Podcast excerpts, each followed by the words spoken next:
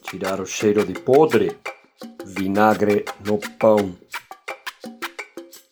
Conseguimos impedir que o país virasse essa ilha de pobreza do Caribe, que exporta seu sistema econômico como se fosse a melhor maravilha, mas na verdade por trás das belezas naturais que exploram o turismo dos hotéis de luxo, se esconde a pobreza e a prostituição. Sim, nós conseguimos evitar virar Cuba. Não, Porto Rico.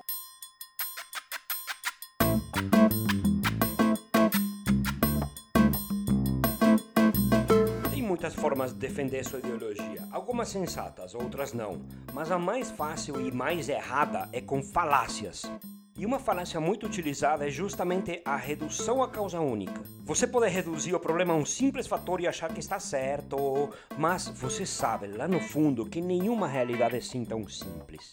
Por trás de Cuba há uma história inteira de sofrimento, de governos e desgovernos, desde a Espanha que a mantinha como colônia, sua independência na mão de uns Estados Unidos que começava seu expansionismo e gerava colônias dependentes deles em todo o Caribe. Depois há um regime que passou a se apoiar na distante CCCP para sobreviver ao gigante americano e que abraçou esse totalitarismo impedindo ser absorvido por esse gigante da Guerra Fria que polarizou e ainda polariza o mundo.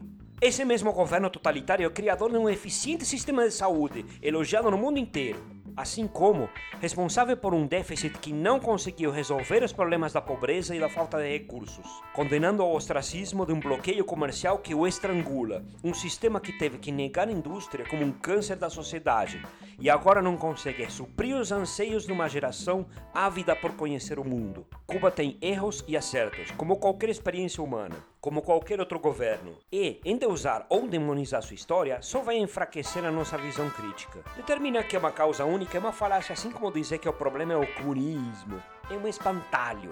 Esse espantalho cai fácil se fizer a comparação com outra ilha caribenha, supostamente o seu oposto, mas que enfrenta dificuldades similares. Porto Rico, que o único que tem exportado é mão de obra barata, pobreza e corrupção. Mesmo vivendo sob a tutela da maior economia do mundo, enfrentou o apagão por um ano após o último grande furacão. E mesmo assim, resumir os problemas de Porto Rico à servidão aos Estados Unidos também é reducionista. Assim como dizer que o problema cubano é o comunismo. Nos apegamos a esse tipo de explicação porque queremos ganhar uma discussão nesse rolê idiota de exibir ideologias como cartas de super trunfo em frases para caber no Twitter. É uma discussão boba, de quinta série, de quem tem o pai mais descolado, mas que as redes sociais acabam por acentuar quando escrevemos frases curtas, tentando discutir problemas complexos. Esse reducionismo pode ficar divertido se complicar as coisas comparando Cuba com Porto Rico, ou contrapor o fracasso do comunismo com a China, ou ainda mostrar soluções de social-democratas nos países nórdicos, ou ainda ouvir um discurso de um candidato espanhol à presidência falando das vantagens de um governo socialista. São todos exemplos viciados em que a mente que tentar resolver com reducionismos não vai conseguir determinar o que é capitalismo, comunismo, socialismo, monte de ismos, mas ver essa mente vulgar pode ser interessante, porque são termos e conceitos complexos e muito amplos, que infelizmente se prestam a qualquer lacração, quando na verdade não conseguimos sequer determiná-los. Dá para escrever compêndios de livros tentando caracterizar capitalismo ou socialismo e ainda será em cima de recortes. Só que é esta mente estreita que diz nazismo de esquerda porque vê nacionalsocialismo no nome e esquece o contexto, a história, os campos de concentração cheios de comunistas, os antipatriotas. Pior pecado para um fascista ou nazi era ser antipatriota. Esquece que até o próprio Hitler, na minha luta, destila um profundo ódio ao comunismo. Essa fixação no nome é um bom exemplo de reducionismo e infelizmente não é mais divertido. E também é uma sequência lógica falha do tipo: não gosto de socialismo, também não gosto de nazismo, hum, são iguais então porque são meus inimigos. É claro que o governo Maduro é indefensável, já passou dos limites razoáveis de qualquer democracia, só se mantém ainda pela força militar e pela corrupção do judiciário. Mas determinar que falhou por ser de esquerda também é um reducionismo.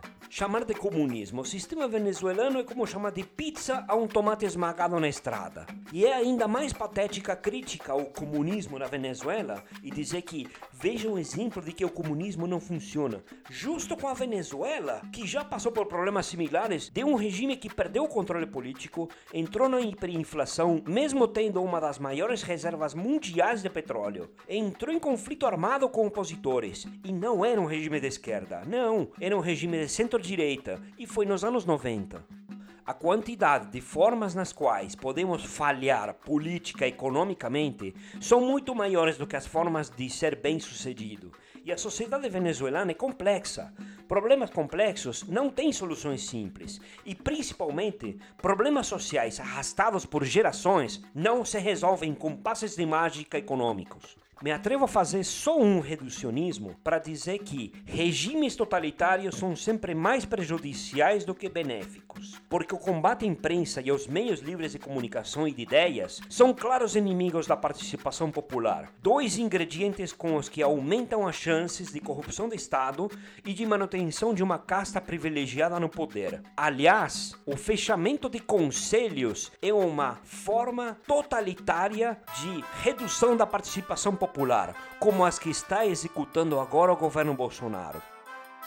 Alguém pode me mostrar como contradição a China, um sucesso econômico, porém sustentado por um regime totalitário. Mas mesmo com esse regime de uma ditadura muitas vezes severamente cruel, pode ser melhor do que a China submergida num regime feudal, como foi até os meados do século XX, e ficou dividido. A China é um sucesso, a China é comunista, ela participa do capitalismo, puxa, a minha cabeça está começando a ficar confusa. Um regime totalitário que oprime minorias, um Estado fortemente controlador de individualidades, poderia sobreviver em outro lugar do mundo? Vai se sustentar por mais tempo? É um regime mais ou menos totalitário do que Arábia Saudita, Filipinas, Argélia ou mesmo Catar? Ou Israel também? Não é maquiavélico comparar regimes pelo que tem de pior. Um regime totalitário com uma dinastia monárquica é pior do que uma dinastia num regime comunista? Não, não vim falar de certezas e sim de perguntas, mas espero que fique bem claro que quanto mais maniqueísta seu argumento, bem contra o mal e coisas que teríamos que ter abandonado há 500 anos atrás, quanto mais reducionista seu argumento, menos confiável é. Mas é claro que fascista não. Fascista e intolerante não dá para defender nunca, porque representa um ápice do reducionismo político, de quem não é igual a mim está errado e eu é meu inimigo e deve ser eliminado. E isso não vou defender nunca jamais. Eu poderia continuar descrevendo por que não gosto de discursos vocês isto, vocês aquilo, e todo tipo de argumento que criam nós contra eles, mas prefiro confundir sua cabeça com uma história meio complexa de explicar. A recente ojeriza a todo o legado peronista pelos macriistas. Vou tentar resumir, então preste atenção. Capítulo 1. Macri virou sucesso derrotando Cristina Kirchner, prometendo reerguer a Argentina como um passe de mágica. E embora algumas medidas tenham sido positivas, em geral as medidas econômicas falharam todas. Além do fato de que reerguer a Argentina num só mandato, e ainda querer fazer isso sem um grande pacto, é impossível. Capítulo 2. Mesmo com vários processos nas costas envolvendo corrupção no seu governo, Cristina Kirchner foi subindo nas pesquisas num efeito Tá vendo? É mentiroso e ainda não sabe gerir o país. Capítulo 3. A ofensiva dos apoiadores de Macri foi investir pesado na lógica. Todo o legado peronista nefasto e foi o pior que aconteceu na Argentina. Eu, embora não seja nem um pouco simpatizante da citada senhora, o legado do peronismo mistura o voto feminino, melhoria da qualidade de vida dos trabalhadores, gratuidade nas faculdades federais em todo o país, como outros benefícios mas também perseguições a opositores, propaganda favorável ao líder, inclusive nas escolas, além de perseguição a meios de propaganda contrários ao governo, alinhamento com governos autoritários como os de Franco e o sindicalismo populista do peronismo acabou por alinhá-lo mais com a direita mafiosa do que com conquistas sociais, porque se manter no poder transformou o movimento social da forma que bem conhecemos na América Latina, jogar migalhas perto dos processos eleitorais e se ausentar no resto do tempo. Vejam então agora que eu sou fascista porque discordo de conservador quando diz que o pior que aconteceu na Argentina foi o peronismo. Irônico, não é? Então, rapazes, maniqueísmos nos ensinam isso. Evitem os reducionismos ou seremos reduzidos a pó.